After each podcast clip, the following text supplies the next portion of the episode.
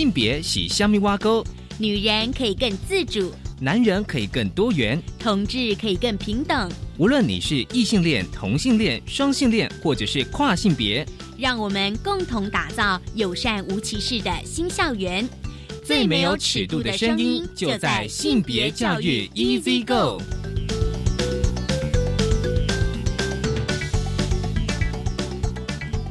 Hello，大家午安，欢迎收听教育电台性别平等 Easy Go，我是文龙，不晓得这礼拜大家过得好吗？今天的节目我觉得还蛮有趣的哦。今天的先跟大家分享的是性别慢慢聊，今天慢慢聊想跟大家聊的是一本书，书名是《性别平等议题多元选读本》，而出版这本书是奇异果文创。很高兴，待会我们邀请到的是这本书的主编廖之韵主编来跟我们聊聊哦。其实这本书我觉得非常的有意思，而且非常的好读，因为呢，它其实是选了八篇的文选，而且有八篇的评析，在每一篇的文选呢。都会有分析，就是文本当中的性别议题，稍后来跟大家分享。而今天的性别大八卦，我们跟大家来分享的是政府单位的委员会性别比例的原则。这是环保署上个月公布，就是八月一日起上任的第十三届环评委员名单，遭到民间各界的批评，除了专业失衡之外，也有性别失衡的问题。这是来自。台湾妇女团体全国联合会的新闻稿，稍后来跟大家分享。我们先进行性别大八卦。性别大八卦，今天的性别大八卦想跟大家来聊，就是台湾妇女团体全国联合会他们最近的新闻稿，就是环保署上个月呢公布八月一日起上任的第十三届环评委员名单。除了专业失衡之外，性别也有一些问题。因为呢，外聘的十四位的学者专家当中，连续两届都只有一位女性委员，远低于行政院推动性别主流化三分之一的性别比例原则。因为这样子呢，环保署的性别平等专案小组有三位的外聘委员，但都是女性，决定呢集体请辞以表达不满，而。台湾妇女团体全国联合会三十多个妇女团体跟民间团体呢，也发起了这个联署的行动。其实有时候我们都会一直关注，就是政府单位的各个委员会。的性别比例应该以三分之一为，就是说单一性别比不能够低于三分之一，不管是男性或者女性。而本届的委员名单呢一公布呢，就是引起了许多舆论的批评，而且呢是四位的民间委员当中有多达六位呢是环工技术领域。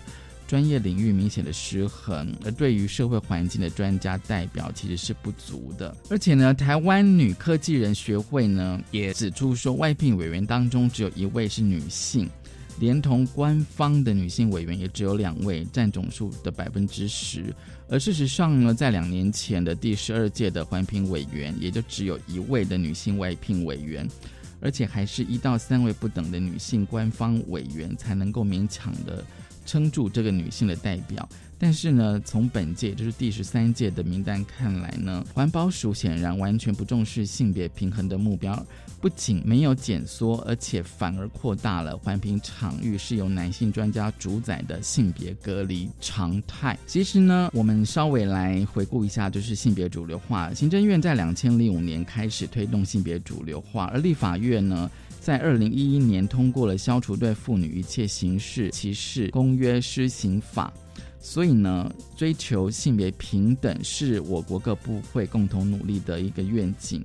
而且呢，促进公部门决策参与之性别平等，不仅是国际性平重要的指标，也是行政院二零一八年核定的五大性别平等重要议题之一哦。其实我相信性别平等这个概念，应该大家应该有初步的认识跟了解。虽然呢，行政院人事总处呢，在二零一二年特别发函，将环评与会的工程、核能、渔业等委员会呢，并列为该专业领域的女性。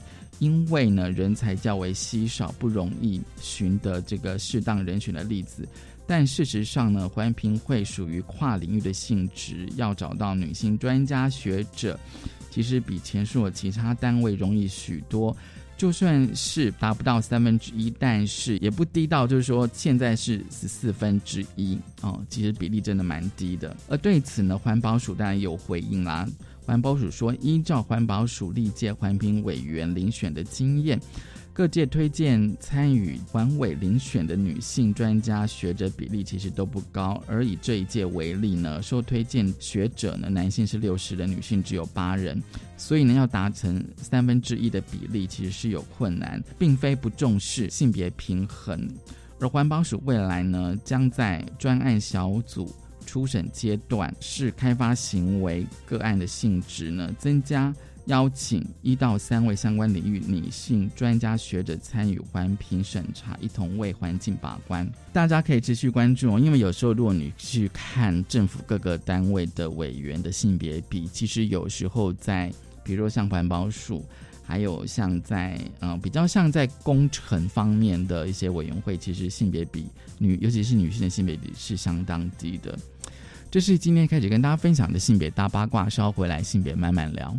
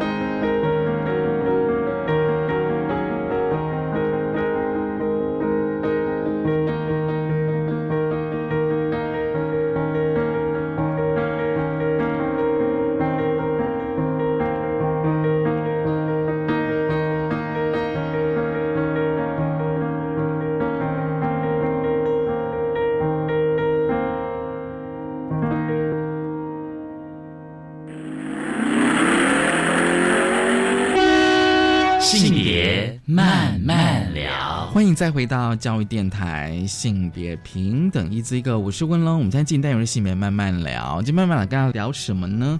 今慢慢聊呢，想跟大家聊的是一本书。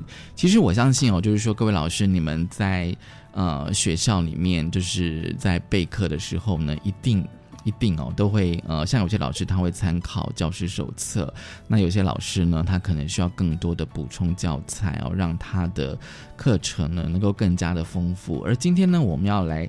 跟大家来分享的是一本书哦，书名是《性别平等议题多元选读本》，这是由奇果文创啊出版的。哦，其实看到书名，我想大家一定一定都会知道，说这一定又是要跟讲就是性平教育有关的多元选读本。注意哦，它是多元选读本。很高兴我们邀请到了。奇果文创的总编辑，同时也是这本书的主编廖志韵。志韵你好，主持人好，大家好，嗯，我是廖志韵。其实我知道奇果文创，嗯，今年有呃那个高中国文课本嘛，对不对？对。那我觉得，其实我其实是蛮支持更多的民间的出版社能够来出版教科书。好，谢谢。真的，真的，因为我觉得这样才能够让教科书能够更多元、多样。对，然后再就是说，我发现奇果文创的国文课本里面也有一些关于性别的选文。呃，有哦，真的很难得。对啊，比如说像我们第一册高一生小朋友嘛，我们就选了一篇那个汤书文的《触金人士》。哦，对对对，嗯，那个但是汤书文他也是在高中得到。全国学生文学奖第一名首奖的作品，然后是讲女生的那个生理期的事情。对，我们会觉得非常贴合，尤其高音生的那个年龄，不管是男生或是女生，都可以。嗯，对于呃生理期或是女生的一些呃身体反应，做一个很好的认识。这个啊，因为我之前是真的有翻过你们那个。高啊，高中国文第一册的那个课本，稍微翻一下看，因为我有时候会觉得，比如说你刚刚讲那篇文章，我就觉得说，其实是第一个，它算是现代文哦，对对，现代散文，然后再就是说，它其实是比较贴近学生的经验，我觉得这个其实就很棒。当然，我们也觉得说哦，就是说，其实不管你是读古文，或是读读那个现代文散文哦，我觉得都一定会有一些的启发。所以我今天想问一下，就是说主编，就是说性别平等议题多元选读本这本。小书啊，这本书的发展跟缘起是什么呢？其实我们比如说像像是我们在编课本的时候，我们就会特别注重到这个性别议题的东西，或者是说去调整一下作者的男女性别比例。哦，因为我们我们以前的国文课本应该不知道大家有没有印象，应该是男性作家为主嘛，对不对？哦，对，是男性作家。如果提到女性作家。大家第一个会想，如果是古代，大家都是李清照、李清照之类。然后后来好像还有张爱玲这样子，大概就这几个。那刚好，因为现在新的课纲，它就是所谓的现代文、白话文的比例变多了，所以我们在选文的时候也会特别就是有注重作者的性别比例，就是就是女女性作家会多选一些。然后还有就是在选文的议题上，也会就像刚刚说那个出境人士嘛，对对。然后我们其实我们第二册现在在审啊，可是我们第二册会有特别的会讲到一些性别角色这个单元。你说国文课本，国文课本第二册，嗯，就是我们特别会谈，我们还特别选了那个曹丽娟的《童女之舞》，嗯，应该是很大的创举，对不对？对，没错，很棒。其实我们就在思考，而且其实呃，课纲里面有提到性别议题是一个很一个很注重的一个议题。然后我们在编课本的时候，除了课本之外，我们就想说，那是不是有其他我们可以在学校里面，或是呃其他呃可以让高中生。就开始接触到一些呃，除了一般的性平教育之外，可能在我们平常的阅读上面，就可能就是呃，会可以读到一些可能跟性别议题有关系的文学作品。嗯嗯，然后另外一个加上就是我们之前国文课本有在募资，对，嗯，那我们募资的回馈品之一就是我们的这本性别平等议题多元选读本的小书，嗯嗯。就大概就这样的背景，就产生了这样的一本书出来。是不是有点就是说，就像刚我一开始讲到，就是像是补充教材的概念？补充可以，然后其实我们也会希望说，老师如果有那多元选修课，或者是一些想要呃国文的选修课，也可以把这个性别平等议题多元学读本拿来当成一个。读本或是课堂的读物，嗯所以我们特别没有选太多篇，我们只选了八篇，就差不多一个学期可以读完的分量。就是一个就是设定在一个学期之内，对，对因为其实我看，因为我自己看书会习惯先看目录，这样说，嗯哎、你们只有选八篇这对就如果以一般市市面上的书来想，好像分量少了一点点。对 可是我们就想的设计，想说一个学期高中生他可以负荷的程度哦差不多。嗯嗯，的确是哦，就是我发现，就是说你怎么选那个呃文章的分量还有数量哦，你们决定要做这一本哦，那我我发发现说哦，其实我觉得你们应该有有思考嘛，蛮多面向的、哦，是啊比如说时代。哦，我先讲时代好了哦。我发现你们这一本哦，就是选选文里面哦，就是有发有古文跟现代文，而且古文还选了两篇。对，其实这也是我们想到的一点。我们想说，哎，那因为通常我们讲到性别议题的文章，一定会想到的是直觉上是现代的，古人好像就是很这在以前的教育上，或者是对对对对，我们比较少可以读到有古文来。其实我想到的是《聂点旅传》，可是那个我不知道哎，就是说有时候。我觉得，比如说啊、就是说以前高中读的一些，我觉得可能跟女性有关。女性，可是比较不会讲到同志，比较少同志。对，或者是他是不是有女性主义观点？对对对对对。对，那像我们这次选的两篇，一篇是那个归有光的《真女论》。对那归有光其实在一般的高中课本里面大家都读过，对，读过他的那个《象棋宣志》。对，嗯他其实《象棋宣志》里面其实就是在其实就有在思念他的妻子啊，嗯就是那种其实我觉得。也算还不错，就是有带到女性的一些那个时候的女性的角色的东西。嗯那这一篇的那个真女论也是归有光他，我觉得他他蛮有趣的，他是在讨论说女子可不可以改嫁这件事情。对可是他是他是持赞成态度的，对，但是在古时候是一个还蛮大的。但是我觉得他是有条件的，有条件，就是就是呃，比如说老公死了啊这样子的。那另外一个我觉得更前卫一点，可能是就是《聊斋志异》，我们选的《聊斋志异》的哦侠女那一篇。我蛮喜欢的。嗯、因为里面有讲到探讨很多很多的性别议题，或是家庭啊，对对对，然后传统管理，还有不管是呃。甚至有讲到一些同性的情欲的东西，然后还有女性自己的身体自主嗯，其实我在看那个呃第一篇哦，就是那个《聊斋志异》的时候，我真的是蛮蛮惊讶又惊喜的哦，因为以前在读这些东西的时候，完全没有想到，会想到有性别一点点啦，因为有些可能他会描写，就像刚才讲的那个女性的形象，但是有时候我会觉得嗯那个是男人来写女人，是。可是有时候我想说，那女人自己是怎么想的？哦、然后再就是说，那个《聊斋志异》里面，嗯、里面有写说是有十五篇是跟同性的恋情是有关的哦。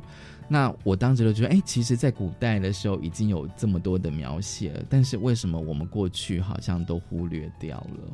但是我觉得，就是说，其实，在古代它已经有这样子的有这样的书写书写，然后对而且可能应该，我觉得应该是也有这样的行为在日常生活中，应该也不少才会被书写进去嘛。哦，对对，对，我觉得可能是觉得说这种这种同同性的书写可能不适合十八岁以下吧。我觉得可能是以前可能呃多少 可能多少还是会对同性，或者是说不是那种。呃，传统的性别意向会有一些顾忌。我们先岔开来，就好嗯像我呃，我们都知道那个断袖之癖的故事，对。啊，然后我就想说，那为什么我们的课本里面都不好好的讲这一段故事？可是你真的去了解的时候，那是多么的凄美啊、只是说，因为他本身是皇帝这样子哦，就是说这个其实是有张力的。可是问题是，我们在使用断袖之癖的时候，有时候会比较负面。可是我总觉得我们教育应该要去了解这个呃成语的那个背后的典故到底是怎么回事哦。对，那我自己读的说，哎，其实你虽然是古文，但是我觉得，哎，在你们的请邀请的作者的诠释，其实我自己看起来真的，其实有时候还蛮还蛮愉悦的耶。就是我在读那个赏析的时候，我就觉得说，哎，以前看其实是没有想到这么多，然后我看完你们的那个赏析之后，我就发现说，哎，的确啊，就是说，其实他的确有性别的描写。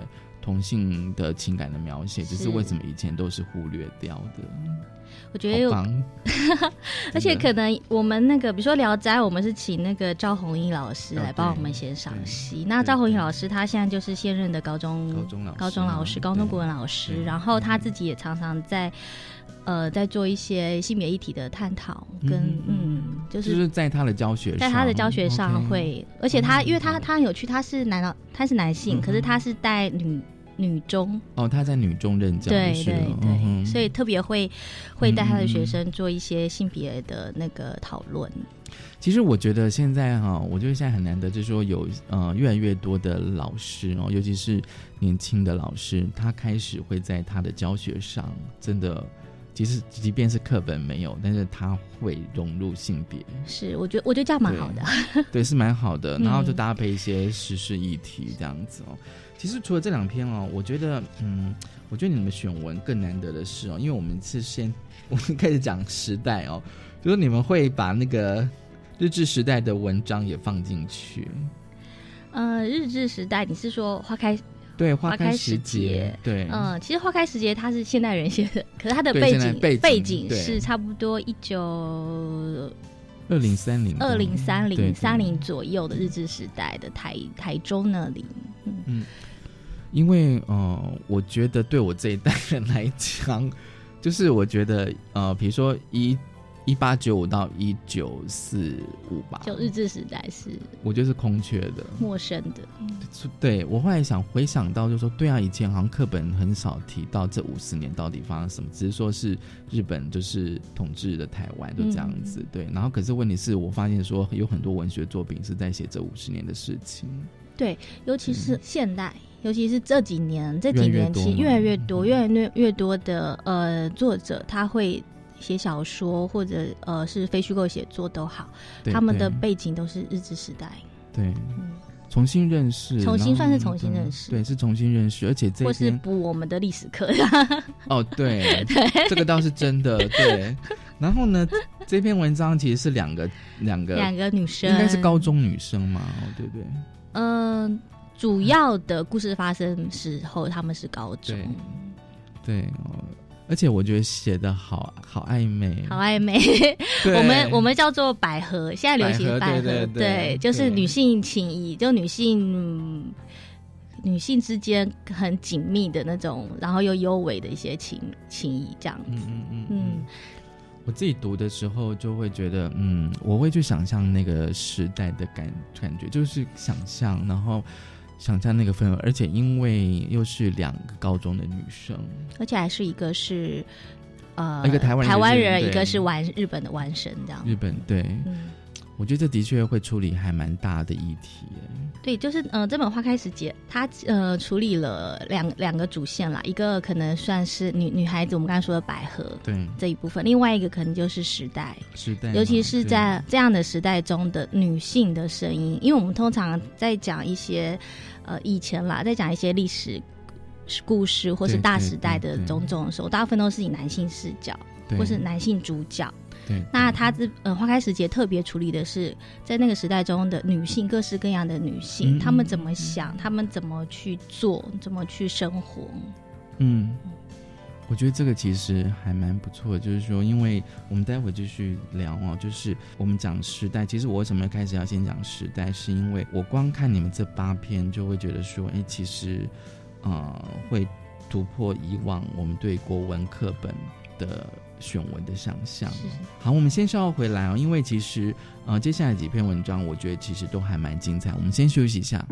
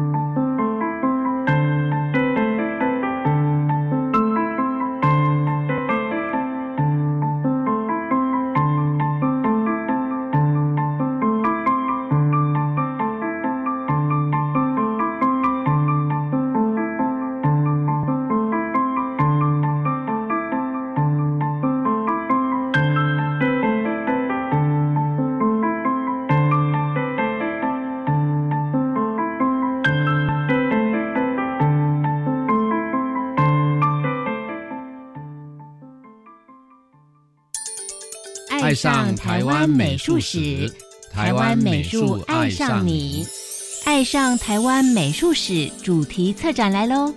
欢迎来到教育电台官网 Channel Plus，点选主题频道，台湾美术史的动人篇章，与您精彩面对面。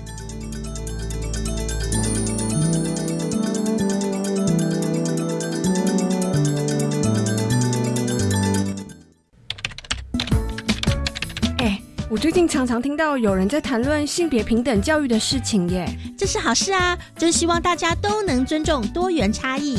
不是啦，我是听说学校的教材好像有些怪怪的，那个……嗯，吼，千万不要随便相信啦！我告诉你哦，要知道正确的讯息，你一定要上教育部的性别平等教育全球资讯网查询。以上广告由教育部提供。在非洲刚果。九成的人一天收入不到一美元，七成孩童为了生活危险采矿。善牧基金会努力消除贫穷、童工、性别暴力，提供妇女替代性生计，帮助孩童获得教育、医疗与食物。一点付出即能改变非洲孩童的一生。捐款请搜寻善牧基金会零二二三八一五四零二。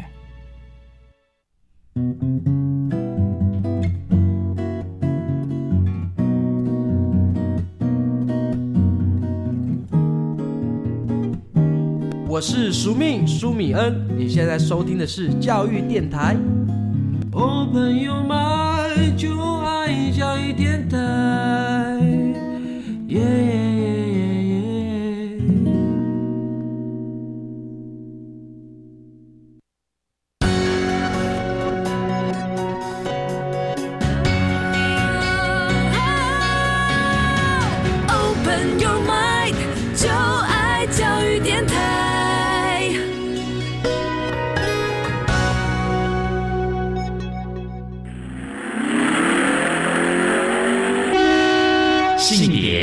慢慢聊欢迎再回到教育电台，性别平等一这个，我是温龙。我们现在进行单元性别慢慢聊，今天慢慢聊跟大家聊的是一本书，书名是《性别平等议题多元选读本》。很高兴我们邀请到了这本书的主编，同时也是齐国文创的总编辑廖志韵，廖志韵主编来跟我们聊哦。我们继续谈哦，因为其实这一本性别平等议题多元选读本。它虽然只有八篇，但是我觉得每一篇都很精彩，而且都有它的重要性哦。我觉得我这八篇里面哦，就是我说我自己哦，我个人读起来最有感的就是那个《扶摇之剑》，这个它是一个剧本。剧本，我自己读的时候其实还蛮亢奋的。我觉得是相对有感啦，因为他是讲白色恐怖，白恐背景是白恐，对白色恐怖，然后他要跟跨性别变装哦，然后的一体连接。我可以想，我可以问一下你们当初选这一篇的的原因是什么？你都说啦，白恐，然后跨性别扮装或是变装这样。对，就是说，就是说，如果。如果这一篇哦，把它放在你们的那个高中国文课本里，有我们会放，会放。因为嗯，这篇《扶摇之剑》是简简丽老师的剧本，他其实整出剧本还蛮长一本，就是是一本两小时。对，然后如果是用文字呈现出来的剧本，应该就是一本书的量。那我们在我们的古文课本里面，我们是会节选其中一段放进去，但是是不同的段落，跟这一本呃文选是不同的段落。嗯哼，嗯。对，因为我自己看的时候就说，哎，你们居然可以选一篇，就是跟啊，比如说白色恐怖的年代哦，但是它跟跨性别，就是说这两个元素，我觉得一般人应该很难想象是连接在一起的。可是我觉得这这是那个真的是本来的剧本就写的很棒。对啊，对啊，是很棒啊。对，其实我看完之后，我其实是已经有一点冲动，想要去。看他整出戏的剧，对的剧本这样子，然后再就是他除了讲性别议题之外，他还会跟呃其他议题会交织的去混合，哦比如说在白色恐怖那个年代，我们都想要知道谁到底是间谍之类的哦，然后就会觉得说好像有一些什么纠葛，然后我读的时候就觉得说哇，就是觉得说啊，就是说当你去关注白色恐怖那个年代的时候，你就会觉得说这个剧本其实那个共鸣真的好强烈哦。这个文本《扶摇之剑》啊，其实它其实。就融合了新课纲很重要的一个两个议题，一个是人权议题，一个是性别议题。对，嗯，所以我们特别会选这个扶摇之间。扶摇之间吗？嗯，所以你们是确定会选？我们会选，选是第二册吗？嗯，没有哎，第三，我想想看，还是比较第四册，第四册。因为剧本可能对我们怕对高中生读剧本会有点难度，所以我们放在第四册。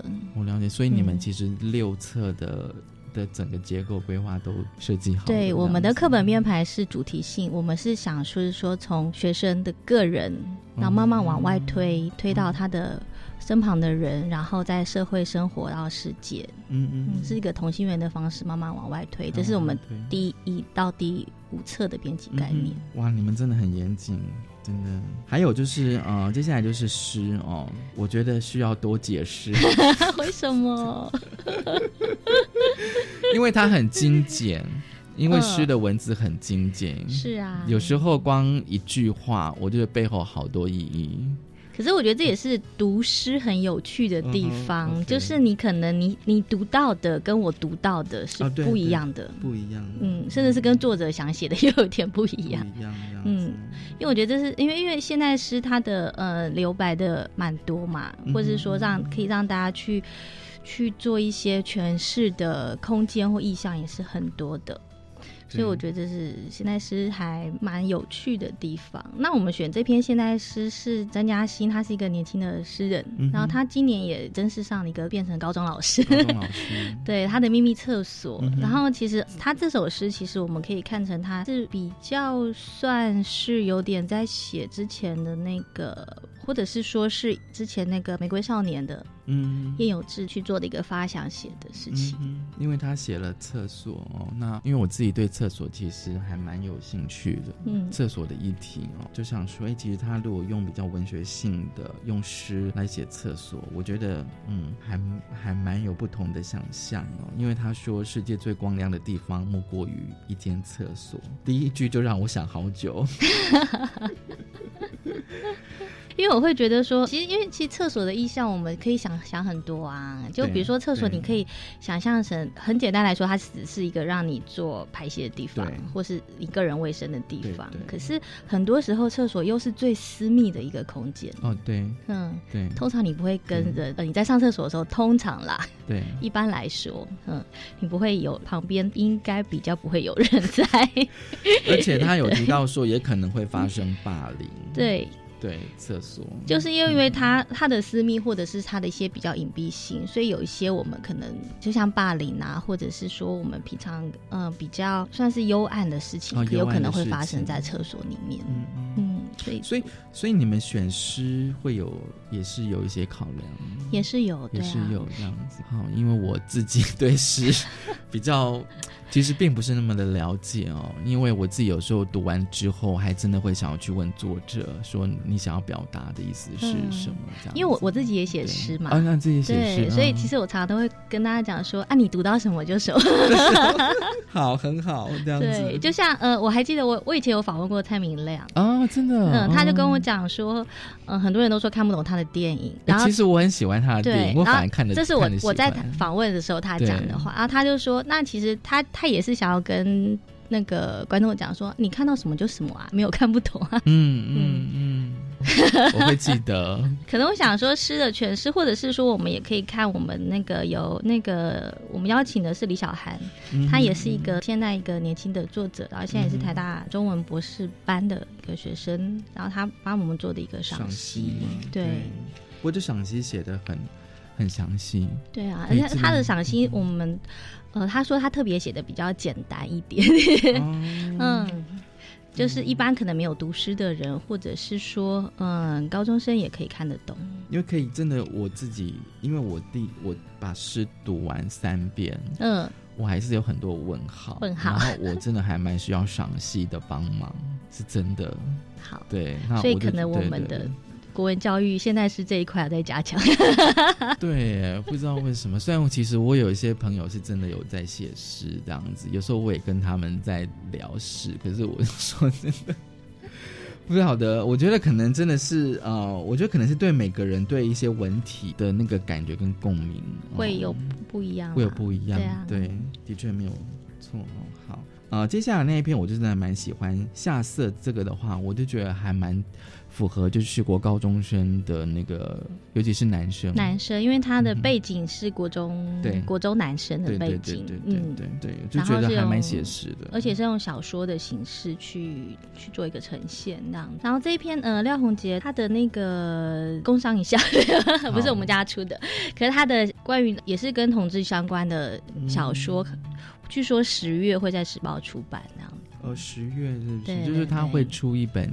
统治的小说这样子，期待。因为我自己看的时候，就是呃，他的确有写了一些呃，男孩。男孩们的暧昧，暧昧呃，性的游戏，对，还有甚至是性别霸凌，对，这个就觉得说国中阶段都有可能发生。可是有时候好像如果处理不好，可能就会容易变成一个伤害，这样子。对，没错。我期待他的那本小说，再来跟他聊。因为我觉得哦，就是说说那个每个小说家背后一定有他的一些他想要表达的他的一些想法。我觉得可能背后可能都会有一些经验故事这样子。可可是其实，即便只是选了这一段，我其实是真的。还蛮喜欢的，就是说，其实我不知道是因为人到一个年纪之后，看到那种比如说在描写青春期的故事，就会觉得啊，好像有点感伤，然后也会去怀念自己那时候在干嘛这样子。接下来那一篇哦，唐默老师的唐默的《熊野告白》，对《熊野告白》。我可以问一下你们选这一篇的原因吗？这篇哦，其实这是它其实是散文。我们选这篇一来是因为我们会觉得是，嗯，在唐木老师的作品里面，这一篇比较可能比较适合年轻的人，呃，尤其是高中生阅读的。嗯，因为它里面是讲他跟他弟弟，对，他弟弟，然后还有他们的，嗯，对于同志出柜这个问题的事情。嗯嗯。想是兄弟之间是兄弟之间出轨，就是呃哥哥是可可能是同志，然后弟弟也是同志，然后他们怎么互相跟对方讲说，哎，我也是同志，我也是这样子。嗯，可是我觉得比较难的是说，他们兄弟会两个人去 爬山，爬山，对，去做这些活动这样子。可是有时候我觉得有时候会写的很，就是说文学作品的有趣，就是说他用作者有时候会用比较。隐晦的方式，其实这就是文学作品的呃，跟我们所谓的那个呃，比如说指指指指数的那种报道直白的的的差异在里面，嗯。嗯，然后就会让读者会有很多的想象。对啊，这就是我觉得这是阅读文学作品的一个乐趣啊。然后就会想知道说他们后来到底后来怎么了？后来怎么？对，没错。最后哦，最后这一篇哦，就是他比较属于论述的。对，那是朱家安老师，他我觉得这篇很有趣。我们呃当初请朱家安老师来帮我们做一个比较哲理的论述的赏析的时候，他说那就当不然他就来分析他自己写过的文章好了。嗯嗯。因为他之前有写过一篇歧视言论与刻板印象的的文章，然后他又自己再再把它分析一遍。嗯嗯，因为他那朱江老师因为是哲学哲学系，然后一直在做对对在做那个哲学普及的的写作跟跟教育嘛，所以所以他这个这一篇他是用比较逻辑性，然后哲学性的推理，就是原因一二三四这样子，一步一步去带我们去推。然后我觉得这个也是可以当成一个。呃，当我们前面看了那么多可能比较比较浪漫啊、比较抒情的、比较文学文学系的文学作品之后，我们最后一篇我们来看一个，就它真真正的是一个很很理性、很论证式的方式来跟我们讨论那个性别里面的歧视和刻板印象。在你们的那个高中课本里面，可能也会有这样选文吗？呃，在高中课本里面，我们也会有论述性的选文。嗯，对。可是我们论述性选选文比。较不是做性别议题，我们可能比较做的是其他关于人权方面的，或者是环境方面，就是其他议题。其他议题，对。因为我自己的哲学很差，哦，其实我也有访问过朱家阳老师啦，然后就是有看过他的书这样子。对，那其实就有点像在，有点像大脑运动。嗯，对。就是他会提出一些几个问题，然后让你去去思考，去思考。然后其实我会觉得他的嗯一步一步的推论，其实嗯跟着他走，你会觉得说哦原来是这样，很有道理。然后你可能会也会慢慢学会，就是做一个逻辑性的一个一个推论跟思考，就是有帮助你。我觉得对大脑运动，大脑运动对其实蛮有帮 助的。对哦，因为有时候他会先提出来，就是我们日常生活当中都会讲的，比如说女生数学比较差，原住民都很爱喝酒，同性恋都很淫乱。其实这就是我们可能在日常生活中，我们平常可能讲的时候也没有特别去想，他是不是有后面的对啊对啊的的影影射或什么，嗯，就觉得说好像嗯大家都这么认为。哦，或是新闻这样子报道，那我们都接收了。可是就像你讲，没有去思考它背后的意义，这样。而且我觉得他提出了一个，就是说这些歧视言言论，是不是就是会强化某些族群的刻板印象？嗯，那这是他要论证的。所以整本读本读下来，其实就算是一般人应该也可以读的。就是我自己读的时候，其实我就觉得说，嗯，收获蛮多啦。因为其实可以多去看一些文学作品，然后再加上，我觉得那个赏析是真的还蛮重要的。然后我发现说，现在蛮多课本的编辑后面也都会有赏析，对吧？是不是？是课本，课本会有，会有，会有，对。我记得以前课本是没有的，嗯，我印象中以前是没有的。我们应该是国编本时代，对对对，就比较早期的啦，对，所以都要去买一大堆参考书，才知道说这个这个课本啊，这个课文到底要讲什么啊，不管是古文或现代文。我们休息一下，稍后回来。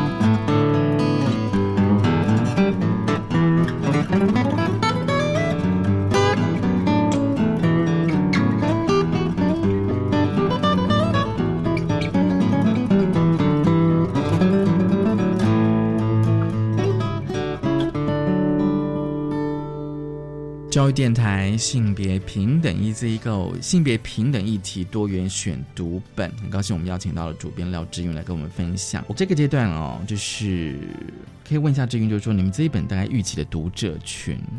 我们预期的读者群哦，我们会非常希望高中生能够阅读。高中生，嗯，对。当然，一般人阅读都是非常 OK 的。可是我们会特别希望，除了一般读者之外，高中生特别来读这本书。所以我们的那个选文跟赏析就是力求简单白话，尤其是赏析，就力求白话这样子。然后简单就是说，可能在年纪比较稍微轻一点点的时候，也是读得懂的这样子，也也是可以读，也可以自己读这样，也可以自己读哦。那对老师来讲，应该对他的教学也是有帮助，有有帮助啊，有帮助。就是嗯，在性别议题上的一些选文的文选上，嗯哼，因为呃，就是呃，我们现在。比较注重性平教育嘛，或者是说在各个科目里面有带到性别议题的东西，尤其是国文科，我觉得国文科是呃很多科目的基础。哦，对，对，没错，嗯嗯，而且呃，所以说我们希望我们在编这本书的时候，就是说如果这老师可以拿去做他的一个补充或者是一个选修课的一个教材的话，我们是非常欢迎的。而且现在就是在学校里面，我们通常都会只呃讲求性别融入，性别融入。但是其实像我问了这么多的中小学老师，那他们有些老师是觉得说，如何融入是他们最大的困难。其实很多老师他，我觉得他是有心，可是他没有材料，素材素材。那我们就是提供了一个素材给老师。对，因为像有之前我遇到有些老师说，哎，为什么就是比如说你看到一则新闻，你觉得它跟性平教育有关，可是有些老师他觉得说啊，就是一一般的新闻，是。对，那我们都觉得说，那就可能那个性别敏感度，那我就是你要从日常生活中慢慢的去培养出来，比如说像读这些这本书的八篇选文，好了，但有些是非常明显哦。他可能有，比如说他讲同志议题就会非常明显。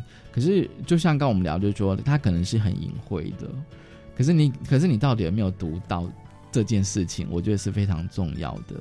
对，所以即便是我们多么熟悉的古代的一些一些作品，你现在再去读，再去读，就觉得说还是有一些不同的诠释。我觉得这个其实就是，嗯。经典的在诠释，其实还蛮重要的。哦，对啊，对啊，就是可能，呃，我们一直想的就是说，呃，希望能够让大家去多思考、思辨，然后就是，呃，不只是有一种或固定僵化的诠释方式，其实就跟我们在面对性别的时候一样，不是说男生就要怎么样，女生就要怎么样这样子。而且你在你的那个主编序里面有提到，就是说你二十多年前有去修挺大的 妇女研究学程，对对对，哇哇，主要是你二十多年前就开始接触了。